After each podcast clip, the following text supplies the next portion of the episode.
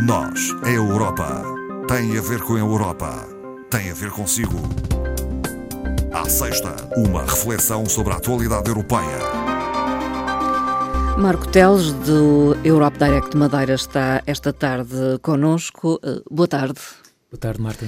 Marco Teles, vamos uh, voltar à conversa uh, depois da ausência da passada semana e uh, hoje há que assinalar um ano de comissão liderada por Ursula von der Leyen. Exatamente, portanto, é, isto seria ainda um, um festejo de, no fundo da semana passada, mas efetivamente estamos agora a celebrar em dezembro um ano da tomada de posse da Presidente da Comissão, Ursula von der Leyen, a primeira Presidente mulher. mulher. Uh, e, portanto, da sua equipa, e, e como se sabe, um, um ano uh, extremamente difícil. Sim, uh, naturalmente, com a questão da pandemia, da crise económica e sanitária, o que obrigou, de facto, um, um, um, trabalho, um esforço redobrado por parte desta equipa da Comissão em tentar se adaptar a esta situação. É tempo de fazer um balanço. É tempo de fazer balanço. Eu, eu, eu claro, sendo suspeito de falar, mas eu diria, eu faria, obviamente, um, um balanço positivo. Naturalmente, a gente, acho que de uma forma geral percebemos que a Comissão creio que, pelo menos para os cidadãos, de uma forma geral, aquilo que se destaca é o trabalho que a Comissão tem feito no sentido da coordenação nesta resposta à, à crise da, da, da pandemia. Eh, por outra forma, como é óbvio, nenhum Estado-membro teria a capacidade por si só de uh, uh, alavancar todo este movimento, quer seja na produção das vacinas, quer seja de, de, desta coordenação, que realmente o trabalho da Comissão foi absolutamente necessário. Parece-me que a comunicação também é mais acessível por parte de Ursula von der Leyen e da Comissão. Também isso é verdade. Eu creio que a Marta está a referir um aspecto importante. Aliás, nós já tínhamos falado nesse assunto cá em setembro, quando foi o discurso sobre o Estado da União. E precisamente nessa altura já destacava esse aspecto. Há este cuidado por parte das instituições europeias de uma forma geral, mas acho que no caso de Ursula von der Leyen é, é mesmo perceptível a forma como ela comunica, a, a, própria comunicação, por exemplo, nas redes sociais por parte da Comissão, hum. na, quer seja na produção de vídeos muito simples em que participa a própria Presidente da Comissão e que fala de forma uh, como nós queremos ouvir, que seja perceptível, que, se, que seja compreensível. Serena. Uh, serena, uh, que também é importante nestes momentos que haja essa, essa serenidade e eu penso desse ponto de vista realmente a equipa tem sido muito bem sucedida. De resto, o que é que destacaria, Bem, Há várias Teles? coisas, desde logo destacar que o, o arranque da, do, da Comissão von der Leyen aconteceu praticamente com o lançamento do Pacto Ecológico Europeu, logo no dia 11 de dezembro, faz precisamente hoje um ano do seu lançamento lançamentos. Houve também, eh, depois, logo em fevereiro, a agenda para a construção do futuro digital da Europa, portanto, a parte do digital é extremamente importante e será aqui um complemento ao Pacto Ecológico Europeu. Eh, em março, também a Comissão avançou com uma nova estratégia para a igualdade de género, portanto, a igualdade de género é algo que é uma preocupação constante e que está longe de estar resolvido e, portanto, é de salutar uh, também esta, esta estratégia. Depois, em abril, tivemos o lançamento do primeiro instrumento temporário para atenuar os riscos de desemprego, uh, o programa conhecido como como que, portanto, uh, reúne um valor global de 100 mil uh, milhões de euros.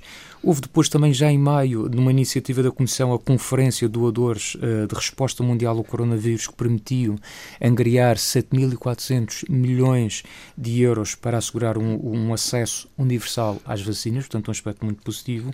E depois tivemos também, ainda em maio, o lançamento do Next Generation EU, portanto, o plano de recuperação, Uh, tivemos também em setembro a tal proposta por parte de Ursula von der Leyen de uma redução das emissões de CO2 uh, eh, até 2030 e agora, no, no, passado mês de novembro, foram lançados os alicerces para a chamada União Europeia da Saúde que acho que decorre muito desta situação pandémica que estamos a viver e perceber que uhum.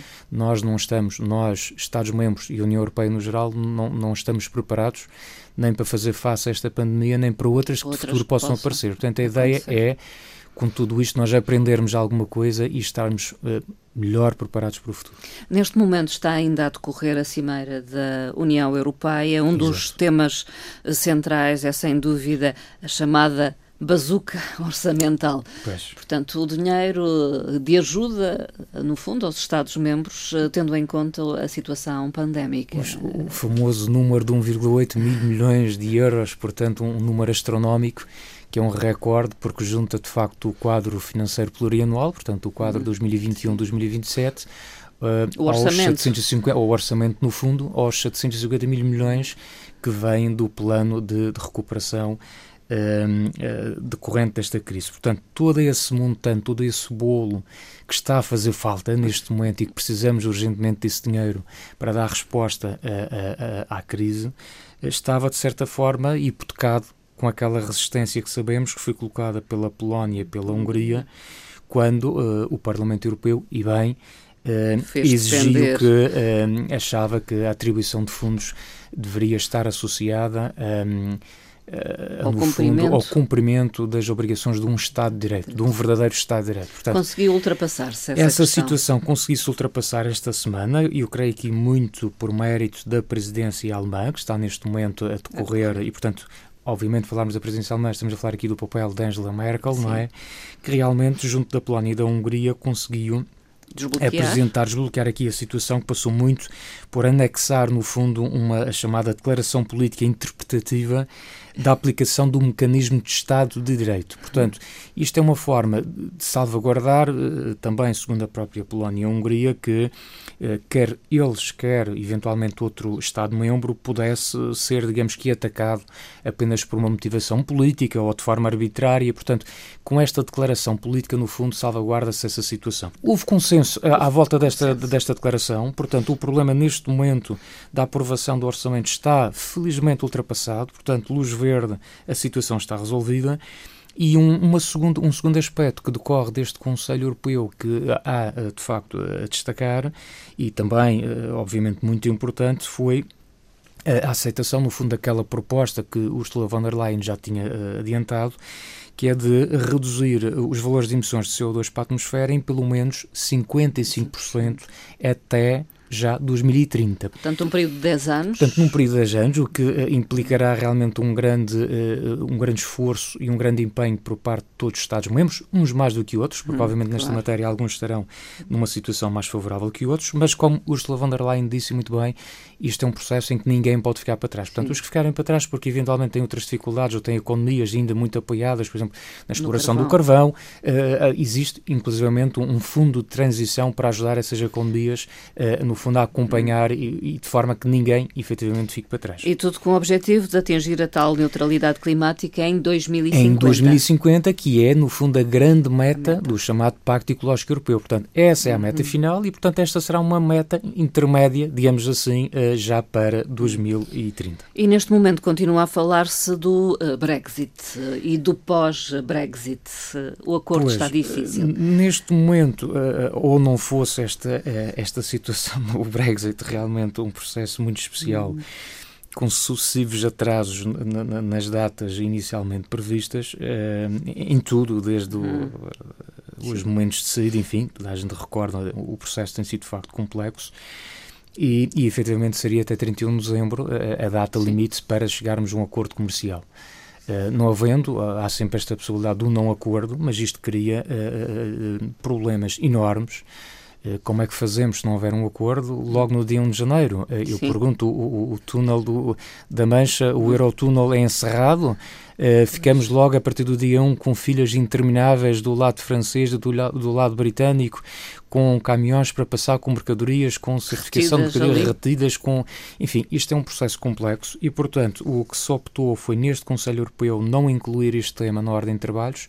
Sabemos que tem havido uh, uh, reuniões entre diretamente a Presidente da Comissão e o Primeiro-Ministro britânico e, portanto, eh, essas negociações estão a decorrer até domingo e, portanto, no domingo Ursula von der Leyen dará então eh, conhecimento dessas, do resultado dessas negociações. De qualquer forma, a Comissão já apresentou na quinta-feira um chamado plano de contingência que no fundo já prevê uma série de medidas caso para limitar se exatamente não se caso, um acordo. exatamente caso não se consiga uh, alcançar esse acordo evitar no fundo disrupções no tráfego aéreo rodoviário ferroviário na própria atividade pescatória também que é uma área sensível das negociações Sim.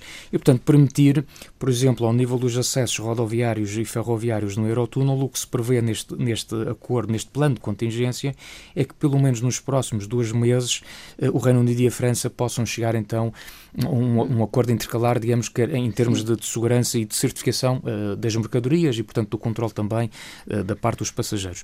Portanto, será um, um plano, digamos, intermédio até chegarmos... Um remediar. Um, um remediar até haver uma situação mais conclusiva, não se pondo de lado, como é óbvio, que até domingo possa efetivamente chegar a esse acordo. Uh, há, há, de facto essa uhum. possibilidade. Pessoalmente não estou muito uh, carente. carente nessa situação, mas enfim, uh, é o que temos. Uh, continuam a corrida às vacinas para a Covid-19. Já há uh, autorização de utilização da vacina da uh, Pfizer, nomeadamente, penso eu, uhum. uh, e o Reino Unido já está a vacinar os seus cidadãos. Sim, o, o, Reino Unido efetivamente é o primeiro país a autorizar o uso desta vacina da, da Pfizer Biontech, uhum. Biotech contra a Covid-19 e aplica a vacina após autorização da Agência Britânica da Regulação do Medicamento e Cuidados de Saúde.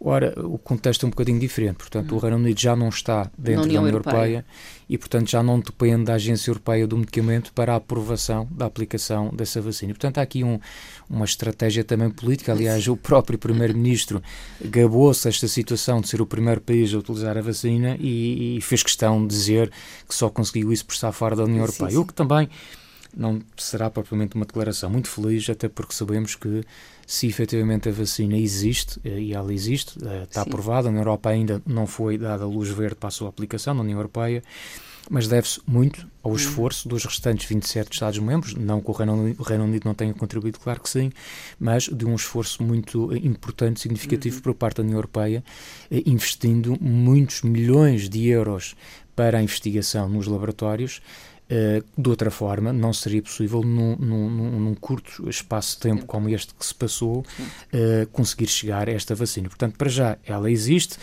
Prevê-se, por aquilo que circula, que a Agência Janeiro. Europeia de, do Medicamento venha a dar luz verde ainda neste mês de dezembro, para que depois, em janeiro, se iniciasse então a vacinação de forma concertada entre Estados-membros. Não faz uhum. muito sentido que um país começasse em janeiro, o outro, outro, em fevereiro, o outro em março, e portanto há de haver aqui uma estratégia depois uh, devidamente concertada. Falava-se inclusivamente já nos dias 4, 5, não sei se isso avançará. De qualquer forma, é algo que já ficará uh, na presidência portuguesa do Conselho sim, da União sim, Europeia. Que avança em janeiro. Uh, que avança logo precisamente no dia, no dia 1. De qualquer forma, uh, a preocupação neste momento é que esta, este debate em torno das vacinas não distraiam as pessoas daquilo que verdadeiramente interessa, que é a vacina está aí, mas ainda não foi aplicada. A pandemia. A, a pandemia existe, ela existe. está Uh, e, portanto, a vacina não resolve o problema, o que resolve é a vacinação, é, ainda é Sim. outro processo que é longo, portanto, já percebemos que é faseado, primeiro grupos de risco, e, portanto, é por várias etapas até chegar a toda a gente, portanto, o processo Quanto é maior for a percentagem de vacinados, melhor, não é? melhor. é? Melhor, e, portanto, o, o que nós temos agora é uma luz ao fundo do túnel onde nos agarramos e onde nós uh, colocamos todas as nossas esperanças, e bem, mas temos agora um período muito complicado, que é o período de Natal e período de fim de ano. De convívio. É um período de convívio, por, por excelência, e onde se pede que efetivamente as pessoas tenham todos os cuidados para que nós uh, não se comece o ano novo com uma situação bem pior do que aquela que temos agora. Portanto, tudo o que se fizer agora nós havemos de pagar ou, ou, ou ganhar em janeiro, em janeiro, não é? Mas temos que ter, uh, e normalmente estas coisas, pelo bom senso, apenas uh, não se resolvem. E por isso muitos Estados-membros optaram por situações muito restritivas, eh, quer na, no, no dia, Nos noite de Natal, Natal, quer na situação de fim de ano. Muitos deles, Sim. inclusive, praticamente eh, aboliram a possibilidade de qualquer festa, celebração. qualquer celebração uh, na questão do fim do ano. Portanto, aí os Estados-membros, cada um uh, tem feito, tem tomado a medida que acha mais conveniente, mas Dou aqui apenas um exemplo, não de um, de um, de um, país europeu, mas fora da Europa. O que aconteceu nos Estados Unidos com, com, o Dia da Ação de Graças, a 26 de novembro, em que tivemos uh, milhões de norte-americanos a passear de um lado para o outro e passados cinco dias uh, a linha uh, da, da, Covid começou realmente a disparar e, por exemplo, apenas num só dia restava-se qualquer coisa como 3 mil mortes, num dia 220 mil novos casos, portanto são números astronómicos e que decorrem desse comportamento, desse comportamento que não era convívio. realmente o mais adequado, mas pronto, vamos esperar com serenidade e que haja este bom senso da parte de toda a gente em manter estas regras, todos nós já sabemos. Não é? A Comissão Europeia apresentou a sua estratégia de mobilidade sustentável e inteligente. Uh, um plano de ação com muitas iniciativas. Exatamente. Portanto, isto vem um, um bocadinho na sequência daquilo que, que, se falou aqui no início do, deste Conselho uhum. Europeu e desta, desta ambição de, de haver uma redução do, do CO2 para se atingir essas metas do, do Pacto Ecológico Europeu e realmente o setor dos transportes eh, requer uma atenção especial. Porquê? Porque, do ponto de vista da economia, eles contribuem com 5% para o PIB da União Europeia, que é um valor altíssimo, empregam mais de 10 milhões de eh, cidadãos europeus. E são fundamentais, quer portanto para a economia, quer, quer, também para as cadeias de abastecimento a nível mundial. Mas se por um lado em termos económicos tem toda esta, toda esta importância, também não podemos esquecer que à conta do setor dos transportes nós temos também eh, problemas relacionados com as emissões de gases com efeito de estufa, uhum. poluentes atmosféricos, ruído, acidentes rodoviários, congestionamento.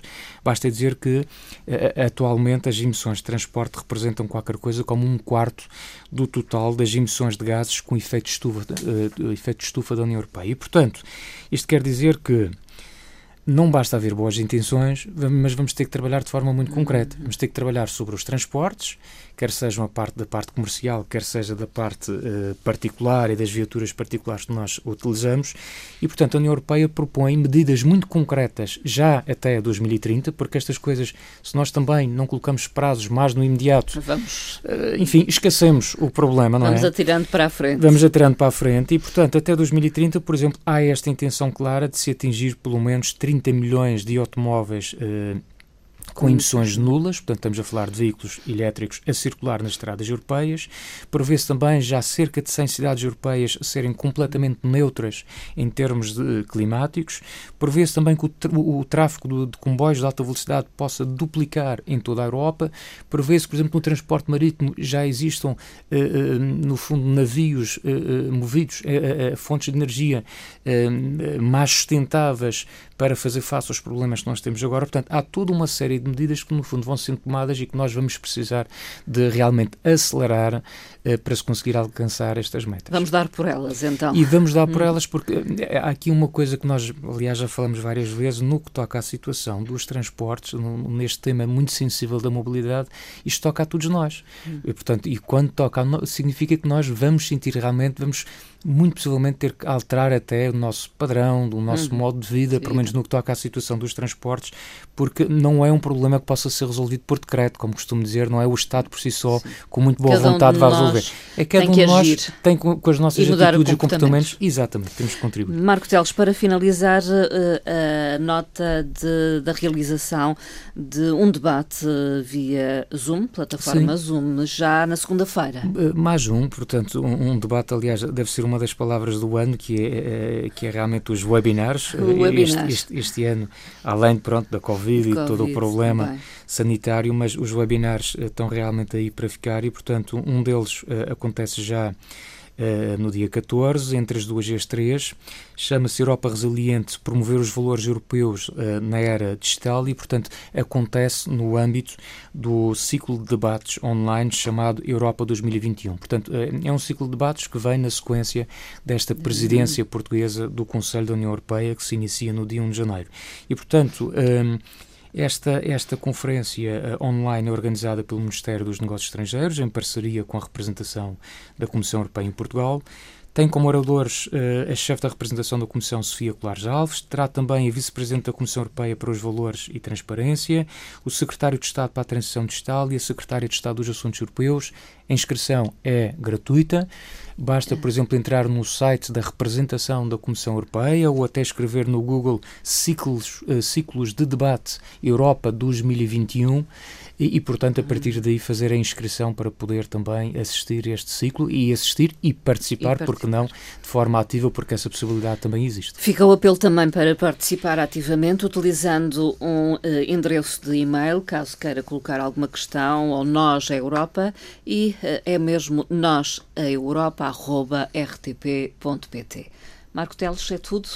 É tudo. Eu aproveitava 30 segundinhos apenas para me despedir do auditório, sendo este o, o último programa, pelo menos da minha participação aqui em, em 2020 no Nós Europa, agradecendo, obviamente, os ouvintes da, da Antena 1 Madeira, num ano particularmente difícil e de uma forma muito especial aos ouvintes eh, do, do programa Nós Europa, com alguma paciência, se vão interessando por estas temáticas europeias. E, portanto, eh, Desejar, obviamente, a todos um Natal com, com muita saúde, que é realmente o que importa nesta altura complicada, alegria que é e, obviamente, um pedido de, de uma consciência uh, cívica muito grande para que os nossos comportamentos não possam hipotecar o arranque do ano novo 2021. Praticamente são esses os desejos. Obrigada, Marco Teles, e também para si, boas festas. Obrigado.